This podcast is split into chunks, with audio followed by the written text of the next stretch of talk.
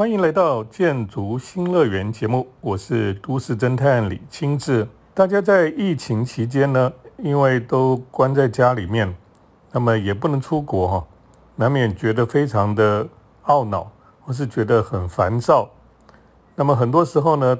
大家会在这个疫情在家自主管理的时候呢，就会去做一些事情，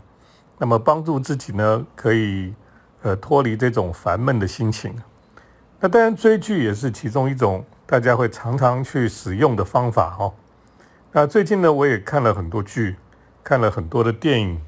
那么在这个当中呢，也让我呃不出国可以享受，那么到出国去旅行那种快乐哈。那么在今天的节目里面呢，就要跟听众朋友来介绍几个我觉得最近还蛮可以看的一些跟建筑跟城市有关系的。这个影集哈，那么首先呢，我要跟大家来介绍哦，就是，那么这个是在这个网络的频道上面看的，有一部影集了哈。这个影集呢，就是亚孙罗平了哈。亚孙罗平呢，我想很多人在小时候都会看这个亚孙罗平的小说哈。那以前我们看的时候，大部分都知道就是东方出版社哈，他们所出版的。那其实这个原来这个小说当然都是法文哈，后来呢日本人是有翻译，那台湾的翻译不晓得是应该是从日本翻译过来的。这个亚瑟罗平呢小时候看就觉得非常的喜欢他哦，因为他就是一个怪盗哦，可是呢他又是一个 gentleman 哦，他是一个绅士怪盗，所以呢基本上他是一个他里面不是一个这么坏的坏人哦，可是呢他有时候是。这个劫富济贫这样子，所以受到很多人的喜爱了哈。而且呢，他总是能够用很多很有智慧哈、很厉害的方法呢，逃过别人追捕他。所以这个亚森罗平呢，好几集的这个小说哈，哦，对很多人的童年来讲是一个很棒的回忆了。不过电视上演的这个亚森罗平呢，并不是我们呃过去故事里面看那个亚森罗平哈。他是其实是在讲现在的法国。那么这个主角呢，他其实不是叫亚孙罗平了哈。可是呢，他们他因为他小时候非常喜欢看亚孙罗平，所以他就把自己幻想成他就是像亚孙罗平一样。而且呢，他就做很多的事情呢，为的是要替他父亲哈来洗刷冤屈了哈，然后把这个事实公布出来。这个人呢，他。最有趣的是哈，这个主角不是像我们想象里面那个亚孙罗平应该是白人哦，他去找了一个黑人来演，然后有很多人很多人就觉得很不习惯，说怎么亚孙罗平是黑人呢？怎么黑人可以当亚孙罗平呢？也没有人说这个主角一定要是白人，而且呢，其实如果在巴黎这个生活过的人都知道，巴黎黑人很多啊，那不管是非洲来的，是什么其他地方来的，其实有很多黑人在。在这个城市里面所以我们不应该是有这种非常这个呃刻板的印象哈，说亚森罗平这样的一个英雄人物哈，那么就应该就是白人哈，其实也可能是黑人啊，而且这黑人演的还不错。不重点哈，倒不是说这个亚森罗平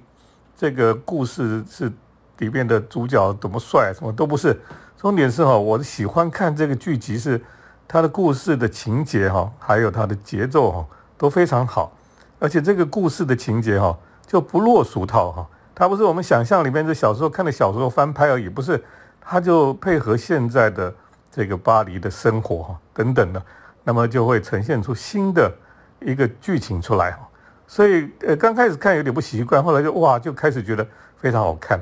那么第一季最近又演了第二季哈，所以终于把它都追完了，觉得非常的。非常的这个很很棒的感觉了哈。那么这个最最重要是，在这个亚森罗平的剧集里面呢，我们就可以到巴黎去旅行啊。我们现在都不能去巴黎。我上一次最后一次去巴黎的时候呢，是二零一九年的十一月啊。那么那时候秋天到巴黎去，后来呢就没有办法去了。二零二零年整年，那么就我们后来就不能出国了嘛。所以呢，到现在都还不能出国，所以我的记忆还是在二零一九年的的巴黎是长什么样子啊？那么现在看这个影集呢，就觉得很兴奋，好，好像又重新回到巴黎一样。等一下再继续跟听众朋友来分享亚森罗平这个影集里面的巴黎。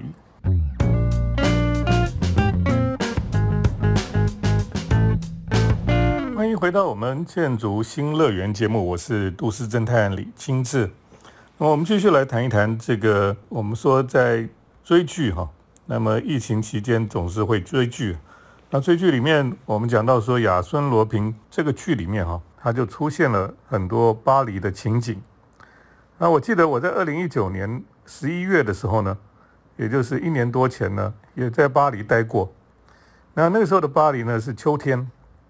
所以呢秋天的巴黎跟夏天的巴黎是不一样的。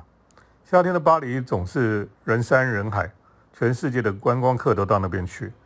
那除了观光客之外呢？连小偷、扒手都会到那边去聚集，所以在他们的治安、他们的这个呃整个城市就会显得非常的混乱哈，那也充充满了这个不安全感。可是我在秋天去巴黎哈，就觉得巴黎是一个非常舒服的一个城市，而且非常漂亮啊。巴黎本身真的很漂亮。那么夏天的时候呢，人太多的时候就觉得一点都不美啊。那到了秋天去的时候呢，叶子也变黄了。那么人也没有那么多，所以你就在巴黎漫步的时候呢，就觉得很舒服了哦。那那时候我记得我还特别去看了巴黎哈，呃，巴黎的这个圣母院哈，那时候被烧掉重建嘛，所以那时候我还看到他们还非常努力的要再进行重建的工程。圣母院呢的对面哈，就是我们非常熟悉的这个莎士比亚书店。那我们都知道莎士比亚书店，因为金城武。在他的前面哈喝咖啡哈拍这个广告了哈，那么就非常的有名了。所以我去看了这个莎士比亚的书店，我就发现到哦，这个莎士比亚书店哈，它现在旁边也开一个莎士比亚书店的咖啡馆，而且呢，前面那个金城武坐的位置哈，居然被一个流浪汉占据在那边了，害我没有办法坐那边拍张照片。不过我看这个亚森罗平的影集里面呢。这亚森罗平呢，他也常常在这个塞纳河旁边哈，那么漫步啊，然后很多的在影集里面的情景啊，都是塞纳河的两岸哈，那么甚至呢，他有很多的情景在那个桥上哈，像这个艺术桥啊等等的哈，都有他们的踪迹。对巴黎人来讲，他们很喜欢在塞纳河旁边哈，有有步道嘛，就是你可以从上面走下去之后，底下还有可以走路的步道。那在那边呢，就可以离开这个交通的混乱哈，那么就可以看整个塞纳河了。那在这个影集里面呢，这个男主角跟他的女主角哈，也常常在这个塞纳河的河畔来约见面。那么在电影里面呢，主角哈，这个亚森罗平哈，他也去了这个博物馆嘛，哦，那么也去了很多的地方，因为电影里面。讲到的跟艺术都有关系哈，那么所以有很多这个巴黎艺术的活动哈，那么在这个影集里面他们都有去参与了哈。那最主要当然罗浮宫的整个场景哈，像金字塔、玻璃金字塔。那我还记得其中有一幕哈，就有拍到他们到奥赛美术馆的顶顶楼哈，就是你在外面看到有一个时钟哈的背面那个地方就是奥赛美术馆的餐厅的部分，那因为那个透明的玻璃哈，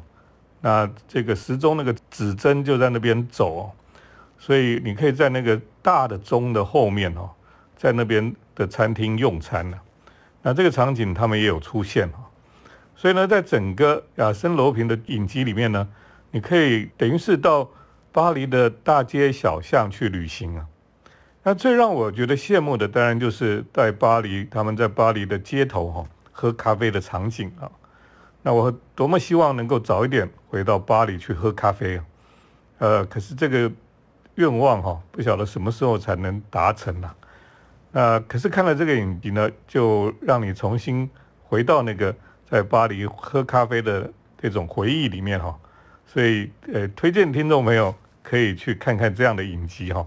在这个网络上的影集呢，叫《亚森罗平》了哈。等一下呢，我要再跟听众朋友来介绍在别的影集里面出现的建筑城市。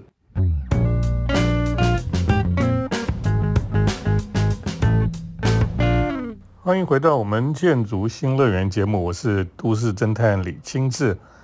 那我们要继续来介绍哈，那么在疫情期间，我们追剧可以看到的一些关于都市、关于建筑哈的影集了。那么最近追了一个韩剧，这个韩剧叫做《我们的上流世界》哈。那基本上他就在讲一个上流世界的家庭哈，他们所住的地方了。那么，之所以觉得这个剧，呃，想看的原因哈，倒也不是剧情啊，也不是演员，演员我也不太认识。不过呢，这个里面他们这个豪宅的家庭哈，他们所住的豪宅哈，其实不是真的豪宅，它是真的存在。可是呢，在真实的世界里面，它不是豪宅，它是什么呢？它居然是韩国一个非常厉害的美术馆哈。叫做 Museum Sam，S A N 哦，Sam，Museum Sam，这个美术馆呢非常的厉害，因为呢它是日本建筑大师安藤忠雄所设计的一个美术馆，所以呢你看这个影集哈，你就觉得非常好玩，因为呢在这个影集里面呢，这个每天哦这一些有钱人家哦豪宅的这些上流社会的人，他们的生活呢就是在这个。这个 Museum San 哦，这个山美术馆里面，那你想想看啊，住在美术馆里面哈，当然很漂亮。可是呢，在这个电影这个影集里面呢，这一些人都不快乐哦。这甚至呢，住在这个豪宅里面的人哦，他们几乎都是非常歇斯底里，那精神都有一点情绪都非常的不稳定。所以你就想说，哦，原来一个有钱的豪宅里面住的人哦，其实他不见得快乐哎。他虽然住在豪宅里面哦，可是呢，他的心哦，却不能真正的安身立命。那么他也没有办法真正的去享受他的豪宅，呃，所带给他的那种平静。那么事实上，这个豪宅哈，它原来我说它是在韩国的一个美术馆，叫 Museum San 哦，山哦，S A N 哦。那这个美术馆呢，是安藤忠雄设计的，它的用途就是做美术馆。所以呢，它空间很大，它有很多的这个我们讲留白的空间哦，所以你在里面哦，可以有很多的空间可以可以沉思，可以安静这样子。可是作为一个家来讲哦，可能太太冷冰冰了吧。然后呢，其实才几个人而已，要住在这么大的一个房子里面，而且呢，它外面哈那个庭园也是很大很大，啊，甚至他们养孔雀啊等等的。所以呢，后来哈。连那个少爷哈，这个豪宅人家的少爷呢，他住在他的他自己的房间里面，他居然都睡不着觉，他每天晚上都睡不好。那么等到有一天呢，他偷跑去这个跟一个佣人交换他的房间来睡他在佣人的房间他就睡得非常好。你知道佣人的房间本来就是应该比较小，空间比较没有那么大，可是呢，我看这个影集里面的佣人房间哈，其实我觉得还比较舒服。因为它不是那么的空洞啊，它是小一点，可是比较温馨，比较 cozy 啊，呃，那个才比较像一个家，或者像一个你可以在里面有安全感，可以好好休息的一个空间了。所以真正豪宅哦，不是大就好，不是豪华哦、宏伟哦等等的就好。那么真正你要住在里面哈，你真的要看，其实你一个小小的空间也可以很舒服，也可以很安心哈。也可以非常的幸福了，所以我们讲到幸福的建筑哈，真正幸福的建筑，但不是说一定是什么样呃很宏伟华丽的豪宅哈，那都是给别人看的。那么真正重要的是你住在里面，然后家人和睦，那个才是最重要的了。不过等一下我们就继续回来哈，要跟大家来介绍这个 Museum San 哈 S A N 哈这个美术馆。这个美术馆呢是安藤忠雄所设计的。那么它离韩国的呃首都首尔哈，其实开车要有两个小时的距离了。所以上次我们到韩国的一个团哈，我们其实只有在韩国这个首尔市内就看韩国的新的建筑。本来很想去这个 Museum San，可是因为太远了，要差大概来回哈就要四个小时啊，所以其实蛮远的，所以后来就取消。本来想说下次去韩国要去，可是现在又去不了了啊。所以我就下定决心，我下次去韩国啊，一定要再去这个地方。等一下继续跟听众朋友来分享，在韩剧里面哈，我的上流世界里面，他们所住的这个豪宅哦，其实在现实世界是一个美术馆。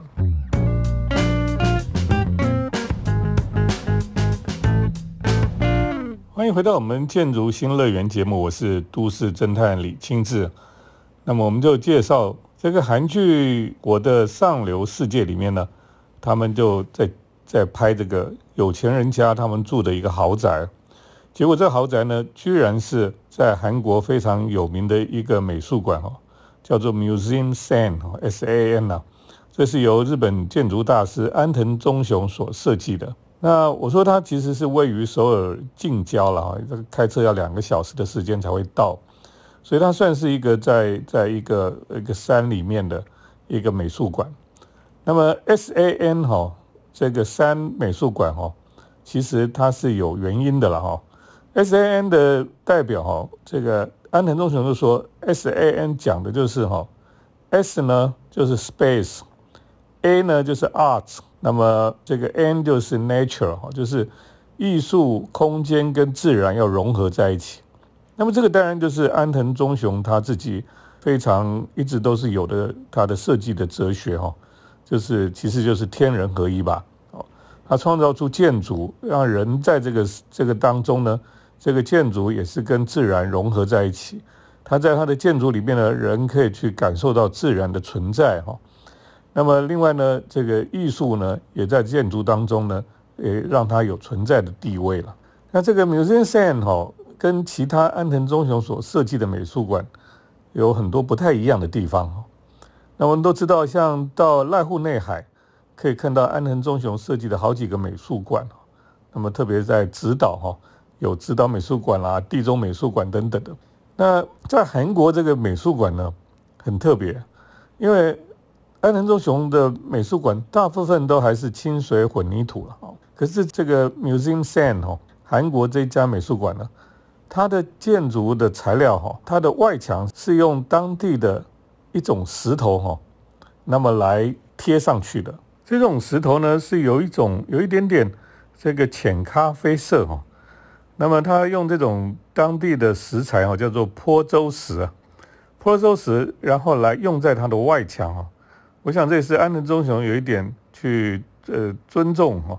或是想要去呼应地方的这种这种想法了哈。他就用当地的石材哈，把它贴上去。所以呢，乍看的时候你不觉得它是安藤忠雄的建筑，因为它不是我们传统看到安藤忠雄都是清水混凝土，它是有这个坡州石贴在上面的。可是呢，大部分你还是可以感受得到哈。比如说，他要走进这个美术馆，你要经过一个水的庭园的哈，那么中间呢就有一道这个像一个桥一样哈，就经过水面，然后才会才会到这个美术馆的入口。那这个场景当然在这个韩剧里面就一直可以看得到。那这样子的做法哦，其实在安藤忠雄很多的作品里面也有有水亭嘛哈。那它的水亭呢，一方面哈就可以让本来觉得很冰冷哦，本来觉得很很这个硬邦邦的这个清水混凝土哈，那么因为水呢，就带来一些柔软哦，比较比较柔性的感觉出来。所以你到这个美术馆哈，在电影里面你看，影集里面可以看得到，美术馆里面进去之后呢，安藤忠雄也是利用很多的天窗哈，或是一些缝隙呢，让光进到这个美术馆里面呢。那平常一般来讲哈，其实很多美术馆它其实不太喜欢开窗，因为这个自然光哦，其实会影响到里面陈列的画作哈。所以除非要用一些反射光或者是其他的方法哦，不要那么直接光就可以照到这个。照到画作的话是比较好的，所以安藤忠雄在这个美术馆里面，他也用了很多的手法。不过呢，在这个美术馆哈，不是只有在室内哈，他在室外也有很多的不同的造景，也有很多不同的这个户外的雕塑等等的。所以到这个 Museum Sam 哈，也是一样哦，它不是只有进到美术馆才可以看得到呃艺术品，它整个它的周遭的环境。周遭的大自然哦，跟那些艺术品哦，其实是融合在一起的。所以也推荐听众朋友哈，呃，在防疫期间呢追剧哈，可以看看这个《我的上流世界》了哈。你可以不要看剧情哈，你就看这些呃大师设计的建筑，还有他在里面出现了很多很厉害的设计的家具啊。那么甚至呢，他们用的这些主角他们的穿的衣着都是名牌的衣着，还有他们提的包包哈都是名牌的，所以就是等于说这整个影集里面哈里面的含金量很大哦，所以也是一个非常有趣哈，去看看这个一个铺陈很多名牌的设计的一个影集了，我觉得也是蛮有趣的。好，今天节目就跟听众朋友介绍到这里哈。接下来是我们都市侦探的咖啡馆散步。都市侦探的咖啡馆散步。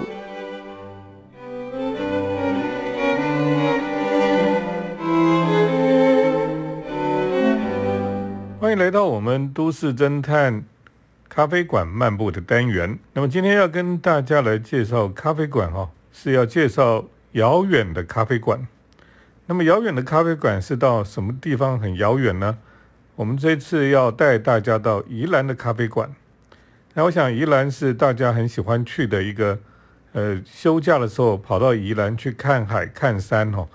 那么有点像台北的后花园一样，是一个非常舒服的地方。那么大家很喜欢到那个地方去，在那个地方呢，也有因为有很多的观光客哈，那么咖啡馆也非常的多。那我在今天要跟大家来推荐几个，其实还蛮有特色，那么也非常呃，我觉得很舒服、很漂亮的咖啡店啊。那首先呢，我就先介绍在宜兰一个叫做满山望海的一个咖啡店。那我想大家去宜兰哦，特别是宜兰人都知道哦，住在宜兰就是一定会看得到龟山岛。那龟山岛有不同的角度。那也很多人就是他们离开宜兰之后呢，他们就心里面念念不忘的，就是龟山岛的影子。我认识一个这个礁西长老教会的长老，他很喜欢拍照，然后他就拍很多从早上太阳起来的时候哈的龟山岛，或是呢这个呃黄昏呢太阳落下去时候的龟山岛，或是那个云很很多的时候的龟山岛。那么他们说龟山岛有时候龟山岛上面有一片云哈。就像头上有一一个云停在龟山岛上面的时候呢，就代表会下雨了哈。那这些都是它不同的时间，龟山岛就有不同的样貌，非常的漂亮哈。那么你要找到一个咖啡店可以看龟山岛，那其实满山望海就是刚好在龟山岛的正对面。那么你在那个咖啡店里面哈，你就可以享受边喝咖啡哈，边看龟山岛哇，我觉得这个是一个很棒了哈。那么，因为这个这个咖啡店呢，就在就在海岸边呢，所以呢，它二楼哈是采取一个比较开放的空间，所以呢，你在二楼你可以看出去呢，就可以看到海平面上就那个龟山岛在那里。我想很多人哈都也去宜兰玩，也看到龟山岛，可是大概登岛的人比较少了哈，所以我们去年哦有特别坐船到对岸上去哈，去登岛去看龟山岛。那么当然，你登岸之后就发现，原来龟山岛跟你想象的不太一样。你上去之后，你发现你能活动的地方很少哦。那个登岸之后，那个小小的空间哈，就不太大。那么其他就是高耸的高山这样子。所以龟山岛哈，在岸上看哦，在对岸看，跟实际登岛那个感受是完全不一样。那么当然，龟山岛旁边有所谓的牛奶海哈。那个也是一个很特别的一种景观了哈。不过呢，你到满山望海哈，坐在那边喝咖啡看龟山岛，也是一个蛮悠闲的事情哈。不过当然这些咖啡馆哦都非常的热门了哈，所以要可能有的要预约，可能有的要看人少的时候再去了哈。那么第二家我想介绍的哈，就是叫做小花镜咖啡店。这个小花镜呢，其实就是你如果开车要往满山望海那边往头城的方向去的时候呢，你可以看到哈，这个地方就是往头城方向的那个公路边哈，就有一家小花镜咖啡店。那这个咖啡店呢，看起来貌不惊人哈，可是呢，它是一个可以看火车的咖啡馆，就是你坐在里面哈，有一个方向的咖啡座，你看出去呢，刚好是铁道火车会经过的地方。那对铁道迷来讲是一个非常有吸引力的地方。不过这个咖啡店呢，它基本上是有一个在铁道边的仓库哈，那么把它改造而成的。它里面非常有文青的味道啊，那这个老板也是非常有有文青的感觉。那么在里面呢，你就可以看到这个地方很多的年轻人来哈，而且这个地方它有提供这个点心啦，或是咖啡等等哈，都非常的舒服哈。它有时候还会有一些艺术家的创作的展览在里面，可以算是哈，大概在整个整个宜兰地区哈，非常文青的一个咖啡店。那我所谓的文青不是那种什么王美店这样的，它它比较类似像是一个有异文气息的咖啡馆啊。那第三个呢，我就要来介绍哈，在宜兰的黑宅咖啡哈。那黑宅咖啡也是非常有名的一家咖啡店，大概到宜兰去玩的人哈，总总会想要去这边喝咖啡。那么这家咖啡店呢，其实它就是一个在田中央哈，有一块地，那就盖了一个黑色的房子在那边，所以叫做黑宅了哈。那么这个黑宅呢，其实二楼以上哈是民宿啊。那么这一楼的这个前半部哈是咖啡店，不过它整个设计是非常好，就咖啡店就咖啡店，那么呃上面就是民宿，那民宿它的入口又从后面的另外一个门进去。那早上呢，咖啡店是比较晚开啊，所以呢早上那个住在民宿里面的人呢，他就会下到一楼来哈，那个咖啡店的空间就是他们吃早餐的地方了。那那些这个外面来的观光客哈。他是要等到民宿的人吃完饭之后呢，那么整个在整理过之后呢，他快接近中午哈才开放，所以这个黑宅咖啡哈是非常有意思的，而且因为他们这个经营的老板哈是以前是做服装设计相关的产业哈，所以他们的品味、他们的 sense 非常好，那他们的摆设啊等等哈都做得非常到位哈。所以呢，到这里来喝咖啡，大家觉得哎，有一种非常特别的美感在这个地方。那么它的庭园也是很棒哈，最棒的就是哦，它靠近旁边就看过去就是一片都是绿色的田嘛哦。那么它在田的旁边呢，它有它的庭院哦，它就设计了一个荡秋千了哈。所以大家可以在那边荡秋千呢，就好像往那个田里面绿色的稻田里面荡一样哈。所以一面荡秋千，一面看绿色的这个宜兰的稻田哦，非常的赏心悦目了哈，心旷神怡这样子。那么我也曾经去住过这个黑宅的楼上的民宿哈，也是里面打点的非常典雅，那么也非常的安静哈。它是一个非常好的一个民宿，我觉得。那当然它比较特别就是它没有没有晚餐呐，它只有早餐而已。那晚餐就是他希望你自己到。宜兰各地那么多很棒的餐厅去吃饭哈，那么再回来睡觉，第二天在他们那边可以用早餐。后来呢，这个黑宅咖啡哈，呃，他们又出去开了另外一家哈，叫做石花哈。石花呢，也是一个开在宜兰的田里面的一个咖啡店哦，它是这次是白色的，不是黑色的，而且呢，它是有一点点像这个北非的风格的一个设计哦，那么也是非常的优雅。所以就吸引很多人去那个地方来来喝咖啡了哦。那就想说，哎，怎么搞的？这个田里面突然有很多车子会开到那边去，然后很多人去聚集在那里。原来就是这个石花咖啡店啊。那这一些咖啡店哦，都是我觉得在宜兰哦这个遥远的咖啡馆哦，那么也值得去的地方了哈。不过呢，这些咖啡店都常常会客满哈，所以去之前哦，最好打电话去预约哈，或是上网去预约哈。那么去了解一下这个呃有没有位置啊，再去，免得会白跑一趟了。今天跟大家来介绍的哈，就是遥远的咖啡馆，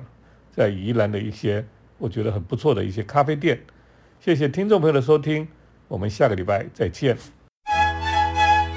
城市的幸福角落，来杯手冲单品，享受迷人的香醇世界。